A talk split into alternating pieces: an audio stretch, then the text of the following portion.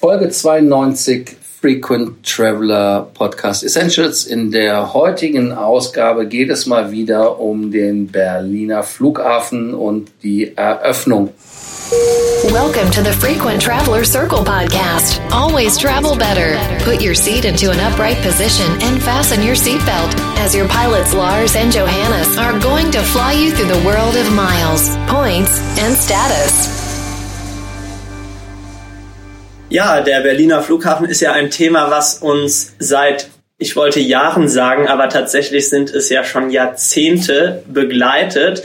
Alles angefangen hat ursprünglich 1991, äh, als man auf die Idee kam, Berlin, Berlin braucht einen neuen Flughafen. Dann ist erstmal relativ wenig passiert. 96 hat man sich dann überlegt, wo soll der gebaut werden, wurde alles entschieden. Und 2003 ging die Planung dann in eine weitere Phase. Man wollte damals, dass der Flughafen von privaten Gesellschaften gebaut und auch später betrieben wird. Ähm, allerdings hat man sich dann tatsächlich entschlossen, von Berlin als Bundesland, Brandenburg als Bundesland und dem Bund den Flughafen doch selber in die Hand zu nehmen. Man hat gedacht, man kann das wahrscheinlich besser als private Unternehmen und wollte dann mit dem eigenen Bau starten. 2004 kam dann die Genehmigung. Ähm, es ging los mit dem Flughafenbau an einem Tag. Äh, das sind jetzt mehr als zehn Jahre. Am 5. September 2006. Der Spatenstich. Man begann mit dem Bau. Und ursprünglich sollte das Ganze dann ja auch günstig sein und schnell gehen. Günstig 2,2 Milliarden Euro. Geplante Eröffnung war damals der Herbst 2011.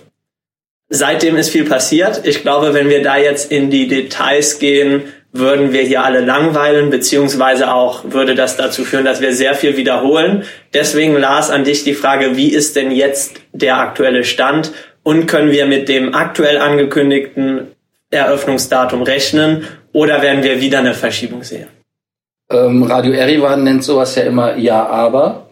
Und äh, wenn wir jetzt nochmal alles historisch durchgegangen wären, nicht nur, dass wir dann Stunden belastet werden, sondern wir würden dann auch für Gelächter sorgen. Das wäre ja im Bereich der Comedy, wenn man die ganzen Pannen wirklich aneinander reiht. Äh, aber das nur dazu. Also um deine Frage zu beantworten.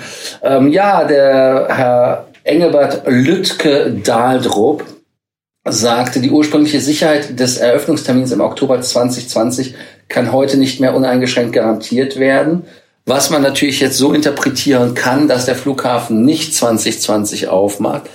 Aber es heißt ja offiziell, dass man das Flughafenmonster bezähmt hätte. Ich glaube, man hat auch Opfergaben gebracht, ich weiß es nicht.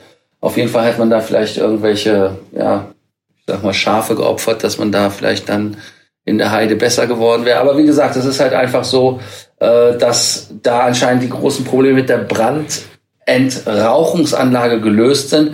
Wobei, was mir ein bisschen fehlt, ist, es hieß ja auch, dass irgendwie diese Dübel in den Schächten, die die Kabelstränge in der tiefen Tiefe von, wie viel Tiefe?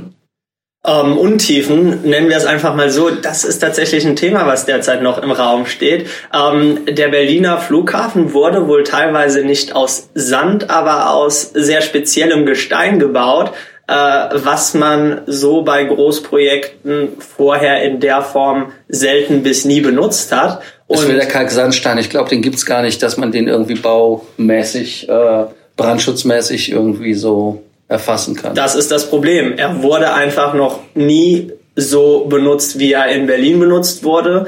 Und da hat man das Problem einerseits, es gibt überhaupt gar keine Dübel, die dafür zertifiziert worden sind, um dann eben auch an kritischen Stellen verwendet zu werden. Es geht um diesen Kabeltunnel, der unter dem Flughafen langläuft, wo die wichtigen Sachen langlaufen, das Herzstück des Flughafens, das Nervensystem, wo man eben im Brandfall auch die Steuerungselektronik drüber abwickeln müsste. Natürlich ist es absolut wichtig, dass in einer Krisensituation das Teil funktionsfähig ist und seinen Aufgaben nachkommen kann. Äh, da ist eben die Frage, ob die Dübel äh, die nötige Stabilität und Sicherheit gewährleisten können, dass das Ganze auch funktioniert, äh, wenn mal was nicht so läuft, wie es laufen sollte. Und das ist im Moment ein riesiges Thema. Man ist dabei, die Zertifizierung der verwendeten Dübel nachträglich anzustoßen. Ähm, da wird es jetzt eine Behörde geben, die die äh, zertifizieren soll. Aber das ist natürlich einerseits ein Testaufwand und andererseits ist auch noch vollkommen unklar, ob denn da tatsächlich auch Dübel verbaut worden sind, ähm, die den Anforderungen, die es für solche kritischen Stellen in Deutschland gibt, genügen. Ja, aber der Flughafen behauptet ja felsenfest, dass dieser Dübel, als er verdübelt wurde, ja auch äh, ja legitimiert war durch ein Zertifikat, was halt jetzt nur nicht mehr gilt.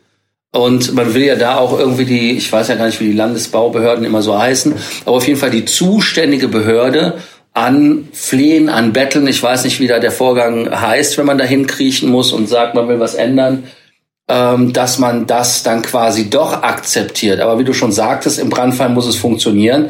Und ich glaube, wenn so eine Türautomatik im Brandfall nicht funktioniert, das ist schon ein Riesenproblem. Deshalb fände ich das schon prickelnd, wenn man äh, da etwas einbaut, was funktioniert. Aber wie gesagt, ich bin kein, kein Techniker. Ich sage jetzt mal ganz ehrlich, so ein Dübel, ähm, ja, also wie lange würde ein brandzertifizierter Dübel länger halten? Also ich, ich weiß es jetzt wirklich nicht. Also, äh, also es scheint ja, dass ein, ein kleines Problem ist, was eine große Wirkung hat. Ähm, aber auch hier gilt ja wieder, da muss man den Profi fragen. Ähm, vielleicht sollten wir mal wirklich bei so einer Dübelfirma anfragen, äh, ob so ein Dübel feuerfest gemacht werden kann, weil Plastik also ich, ich weiß es jetzt nicht. Ganz genau. Also einerseits ähm, mag das Ganze zwar unglaublich lächerlich wirken, dass es immer an solchen äh, an solchen Kleinkram hängt. Andererseits äh, ist das natürlich auch, wenn man sich mal überlegt, eigentlich auch eine tolle Sache, dass wir hier in Deutschland eben nicht bauen und hoffen, dass es im Katastrophenfall gut geht, sondern dass man sagt, wir schauen uns das vorher an und wenn wir bei was nicht sicher sein können, dass es auch in einem Notfall funktioniert. Man kann es natürlich nie vorab genau einschätzen, aber dass man da zumindest nur das abnimmt, was guten Gewissens auch abnehmbar ist. Es ist natürlich äh, auf den Einblick unglaublich langsam, nervtötend, wenn sich jetzt herausstellt, dass das Ganze ein Nonsensdrama war. Natürlich auch ärgerlich, aber im Endeffekt meiner Meinung nach ähm, auch in gewisser Hinsicht eine gute Sache. Wie siehst du das? Ja, da sind wir direkt beim Fazit. Äh, das Fazit in dieser Angelegenheit heißt ganz klipp und klar, es bleibt wie es ist. Keiner weiß genau, was passiert. Ähm, ja, also normalerweise, wenn der Berlin-Chef Engelbert Lütke-Dahldrup spricht, spricht er davon, dass er was einhält. Wenn er das erstmal etwas sagt, dass er nichts einhalten kann, dann wird mir das schon Sorge bereiten, weil das seinem Muster nicht entspricht. Aber wie gesagt, bleiben wir mal offen und hoffen, dass 2020 passiert mit der Eröffnung. Äh, ich wollte auch jetzt nicht wieder drüber lästern, dass man in China da 300 irgendwas Flughäfen in derselben Zeit gebaut hat, wo man hier überhaupt in einen Flughafen baut.